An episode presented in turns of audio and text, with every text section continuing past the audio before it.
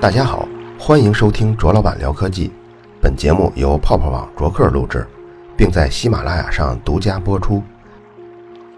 本来这期节目我们计划是去中国计量科学院，去那里测试空调制冷效果好坏的实验室，听听人家是怎么评价空调好坏的，而且问问制冷上的那些不为人知的事儿。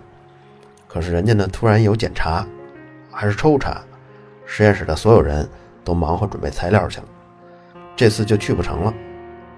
偏巧也赶上今天北京的温度奇高，四十摄氏度。在我的印象中，当日最高温度四十摄氏度，北京是几乎没有报道过的。这个一方面是很难超越，另一方面据说也是气象局更倾向于不出现四十这个数字，避免造成公众的恐慌。这期我们来聊聊避暑。按情况分呢，人们最需要避暑的时候，往往是没有空调和冰。所以说，开空调避暑和吃冰块避暑的，并不在咱们这期节目讨论中。户外骑车行走是最热的，因为不但太阳照着你，你还在运动当中，身体还在发热。我是不论春夏秋冬都是骑车，电动车或者摩托车，上下班往返是五十公里。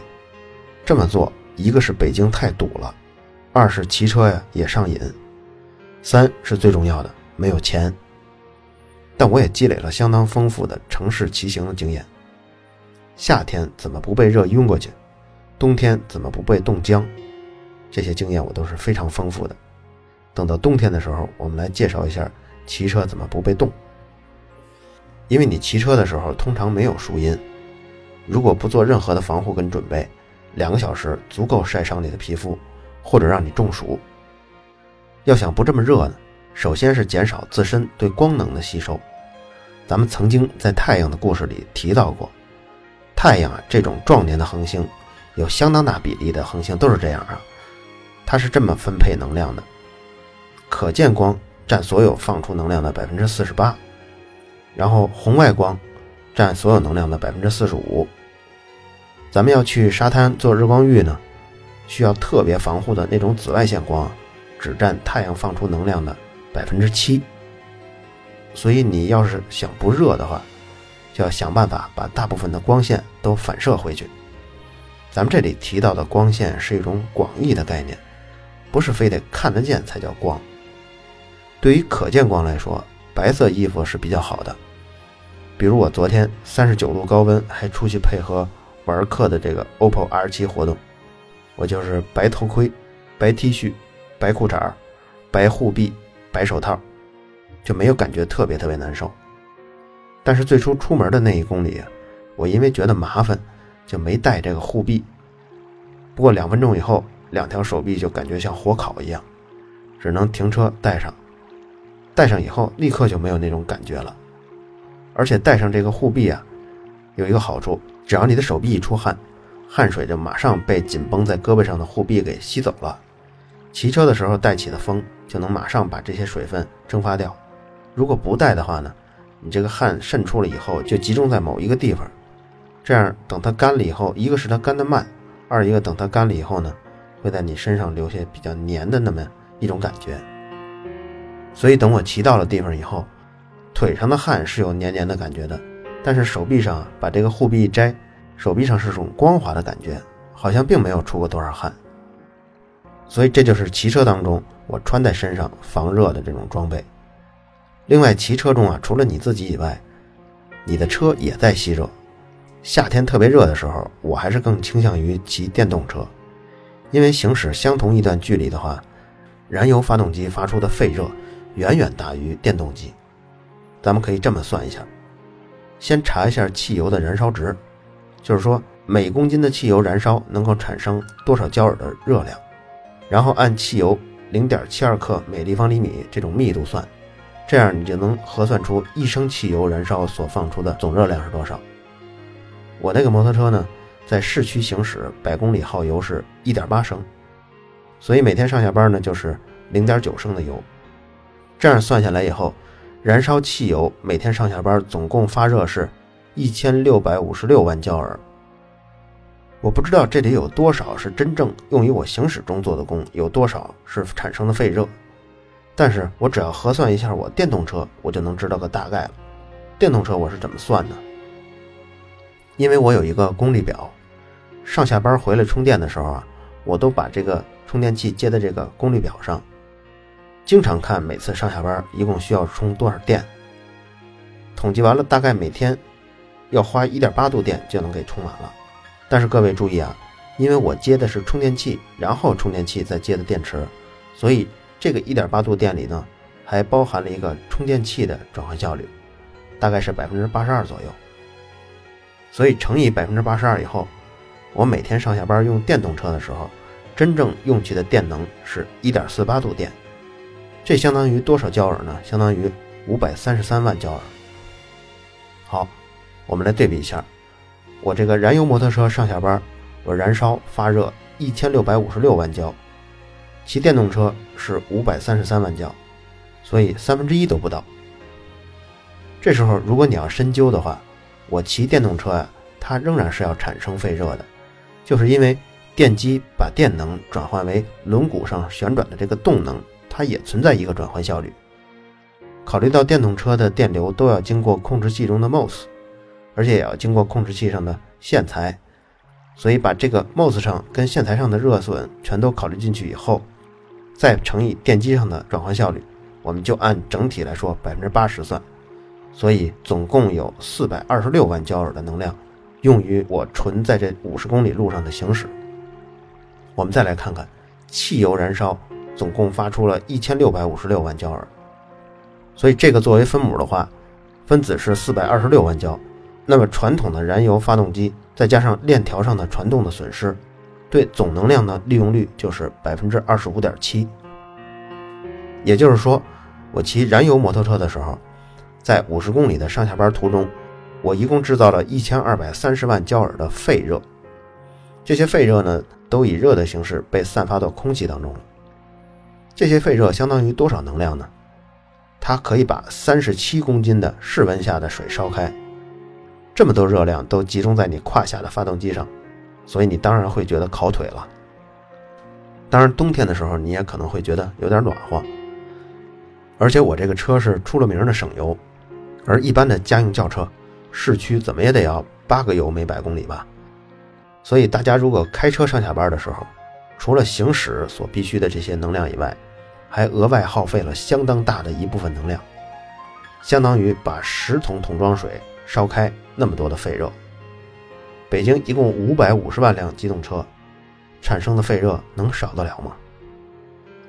说了这么多，听着好像跑题了，但实则这就是一种。务实的态度，所以天热呢就别骑油车，电动车最好。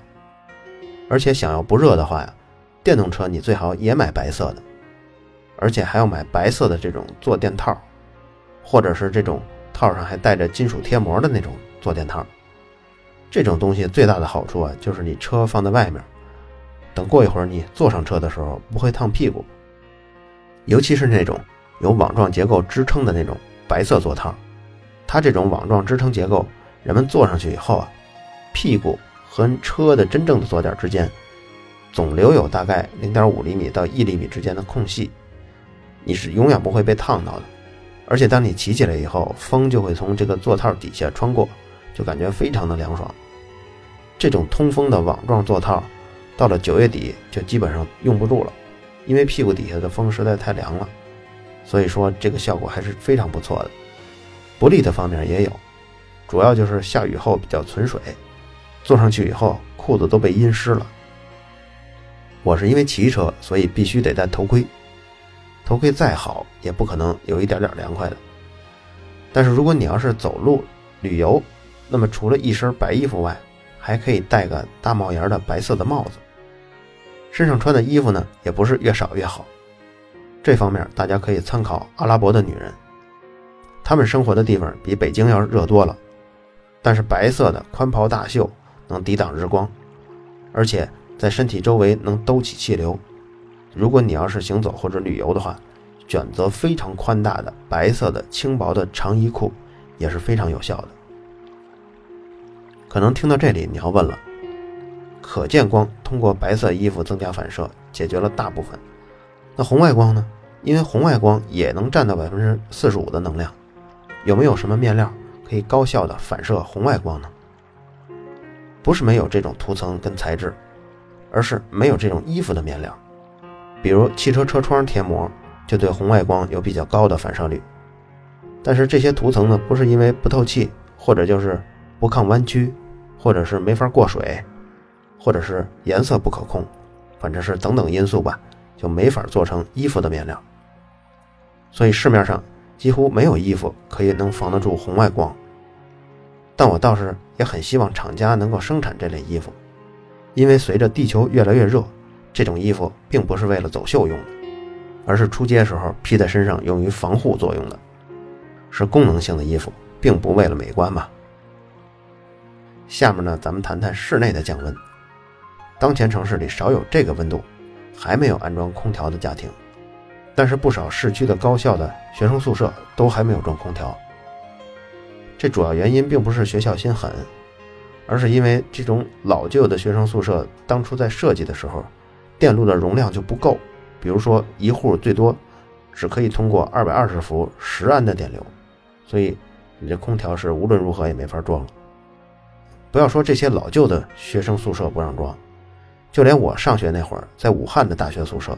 还是新宿舍也没法装空调，只有个别的教室装了。最早装的空调还是校友捐赠的。据说当时候的校长杨叔子对装空调的评论是：“学习就是苦差事，温室的花草经不起风雨，教室不用装空调。”我估计可能是老头岁数大了，怕冷，或者是他基础代谢也低了，感觉不那么热。反正我是在那几年经历了很多次夜里被闷醒。不是热醒啊，是被闷醒了，就好像睡觉的时候有人把鼻孔给你贴了个胶条，根本出不来气儿的那种闷。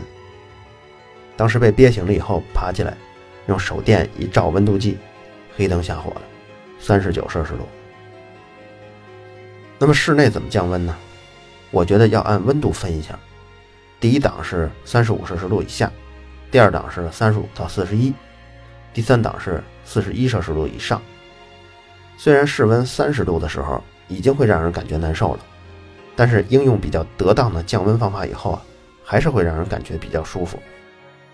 人体应对体温升高的措施就是出汗，让水排到身体表面，然后蒸发到空气中。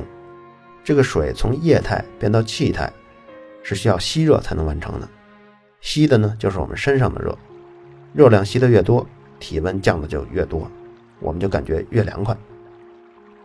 咱们天热，洗澡后就感觉身上特别凉快，就是因为落在身上的水珠带走了热量，和你洗澡的关系并不大。所以你只要保持身上有水珠，并且水珠随时能被风吹走，这种洗澡后的凉爽就可以一直伴你左右，而不必反复的洗澡了。依照这个原理呢，你就可以买一个浇花的喷壶，接自来水，里面最好再兑一点酒精，比如百分之二十的浓度啊。然后找个电风扇，或者没有电扇的话，自己找一个通风的地方。其实现在电扇找起来很方便，有很多可以接在移动电源上的 USB 口的这种风扇，很便宜就可以买到。你把这个喷壶中混了酒精的这个水往身上喷，喷完了以后对着风吹，你就美去吧。因为酒精蒸发的速度更快，所以带走热量也更快，尤其在有风吹的地方，加快了蒸发。大概二十分钟左右，身上就干了。那你再继续喷。这种方法省水、省钱、省心。成本大概可以算一下，一个可以调整这个喷嘴形状的这种喷壶，大概十五块钱。一瓶酒精，十块钱也可以搞定。各位可以试一试，但不要过于乐观，因为这只适于室温在三十五摄氏度以下。为什么呢？因为你的身体核心温度在三十七摄氏度左右，越接近你的体表，这温度呢就越低。比如裸露的皮肤在夏天的时候，温度就只有三十五度左右。所以，如果室温是三十五度的时候，就意味着它跟你的皮肤表面的温度是一样高的。尤其是在大陆性季风气候的地区，夏天的热很难受，它不光只有高温，还有潮湿，空气湿度呢最高能有百分之八十，这就意味着一立方米的空气中大概有三十克的水。大家都知道，水的比热是很高的，所以一旦空气的温度比皮肤表面的温度还高的话，这空气中的水也在不断的把热量传递给人体。人体应对这种高温呢，也只能继续排汗，汗水蒸发还是可以带走足够多的热量，保证体温不会一直上升。这时候，刚刚的办法呢，虽然有利于降温，但是感觉起来也比较难受了。网上流传的那些抱冬瓜呀，这些用处其实不大，但是你抱着呢还会觉得凉快，因为水的比热大。咱们刚才提到，四千二百焦耳的能量。能让水一公斤的水上升一摄氏度。自然界中还没有哪种液态或者固态的单纯的物质能有如此高的比热，但是像液态氢就比这个高。高也没用，你假如说都能获得液态氢了，那我觉得你的条件足够拥有空调了。所以抱着这种含水量较高的这种蔬菜呢，比如像冬瓜呀，它从蔬菜的二十摄氏度左右的温度升高到你的体温的温度。它也会吸收不少热量，所以你就会觉得凉快。这个道理呢，你抱冬瓜、抱西瓜都不如抱着一个大水袋效果好，因为水袋里百分之百都是比热最大的一种物质嘛，都是水嘛。而冬瓜里就不是啊，冬瓜里除了水，虽然含量比较高吧，但是它还有比热比较低的，像纤维的这些结构嘛。在这个温度时候，一定要做到位的就是喝水跟补盐。因为人体会以最大能力排汗，保证体温不会过高，排出的水跟盐就只能靠外界来补充了。如果你一直用喷壶给自己喷水吹风，这会儿你也会感觉没有周围的倒霉同学那么口渴。你身体的温度因为喷壶而控制的比较好，身体并没有收到继续大量排汗的这种信号，所以身体失水呢比周围同学少。有这么一个专有名词叫人体排汗率，当然针对不同的人在不同状态下是不一样的，但它的最大值是一小时排汗两公斤，吓一跳吧？对于年轻人来说，处于非常高的温度下，一小时排汗两公斤还可以调整得过来，但是如果是老人或者是六岁以下的孩子，他们的排汗能力不强，所以他们的体温会上升得更快。所以你看，每年新闻联播播报世界各地热浪来袭，热死的人中，老年人跟小孩是居多的。最后一种情况，就是温度超过四十一摄氏度了，这时候不论利用任何技巧都没用了。人体在这种环境中，几分钟后就开始大量的出汗，因为身体中水分是有限的，所以汗到最后会出光的。随着汗水排出的还有盐分。水分跟盐分大量丧失后，人的神经信号传导就会出现一些混乱，大脑的部分意识开始模糊。汗水没了以后，身体就会变干燥，身体的温度会持续上升，因为大量的失水，所以血液的浓度也会大量的增加，心脏负荷也会增加。心脏为了保持足够的氧气，可能每分钟心跳会达到一百八十次，这时候你还会出现肌肉抽搐。因为神经信号已经紊乱了，体温高于四十一摄氏度以后啊，给身体提供能量的线粒体也不再工作了，人体对氧气的利用开始停止，这是非常危险的，因为供氧停止以后，身体各部分的器官也都开始陆续出现衰竭的情况。如果你听说过中暑这个词儿，那么我刚才形容的这种就是最最最严重的中暑，这种情况叫热射病。死亡率一般是在百分之二十到百分之七十。什么时候会发生这种情况呢？除了一个人去沙漠寻找自我放逐的这种小清新啊，城市中也是有机会发生的。那就是在烈日中关在车中的乘客，尤其是一些儿童，比如说父母要去超市买东西，路上呢孩子在后座中睡着了，父母不舍得把孩子叫醒，就把孩子留在车里了。走的时候把车门锁上，发动机熄火。如果在当前这个温度，没有贴膜的车，那车内的温度会在三十分钟之内超过五十摄氏度，一个小时之内车内的温度就会超过六十摄氏度。就算不是烈日照射的情况下，车内超过四十五摄氏度也是轻轻松松的。这样呢就营造出了一个杀人的温度。我在做这期节目的时候也搜索过视频，有个偷车贼，因为他动作不当，正当午时把车门给撬开了，但是之后又把自己反锁在车里了。四十分钟后实在撑不住了，报警求救。等警察把车门打开的时候，这个偷车贼已经不行了。说到车内的高温，有个技巧倒是可以和大家分享。夏天开开车门的时候，车里都是非常烫的，比如说五六十度。这时候你可以把一侧的车窗打开，这一侧的车门不要打开啊，光摇下车窗。另一侧的车门整个打开，就是开合开合这么呼上几次，大概只需要十次，保准你的车内温度从五十多、六十多一直降到室温三十五摄氏度左右。这种做法比坐进去以后再打开空调降温的速度要快得多。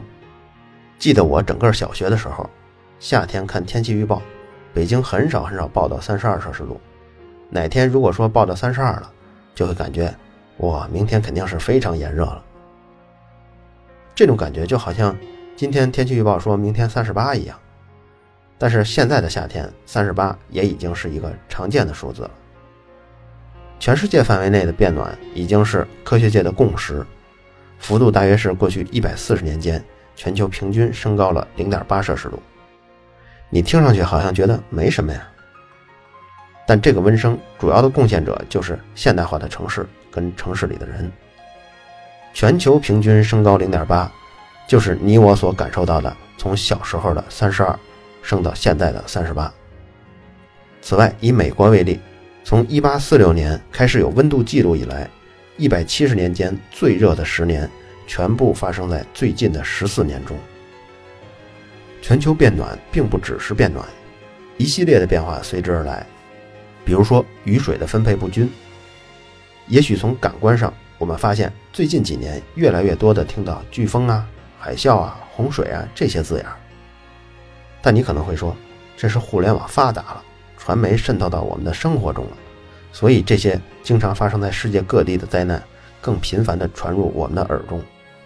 事实是这样吗？不是的。以欧盟的统计为例，统计特大型的洪水，五十年代一共发生过二十三次，六十年代发生过十二次，七十年代发生过二十七次。你看，这三十年间没有特别特别大的浮动。但是到了八十年代，五十二次，九十年代一百零一次，新世纪的第一个十年一百一十九次。本来气候的变化应该是以百年、千年做单位来统计的。但是由于全球变暖导致的降水分配不均，让特大型的洪水的次数从五六十年代的十几次、二十几次，发展到如今的一百多次。这么猛烈的气候变化，仅仅经历了六十年而已。还记得我们刚刚计算的汽车行驶中的废热吧？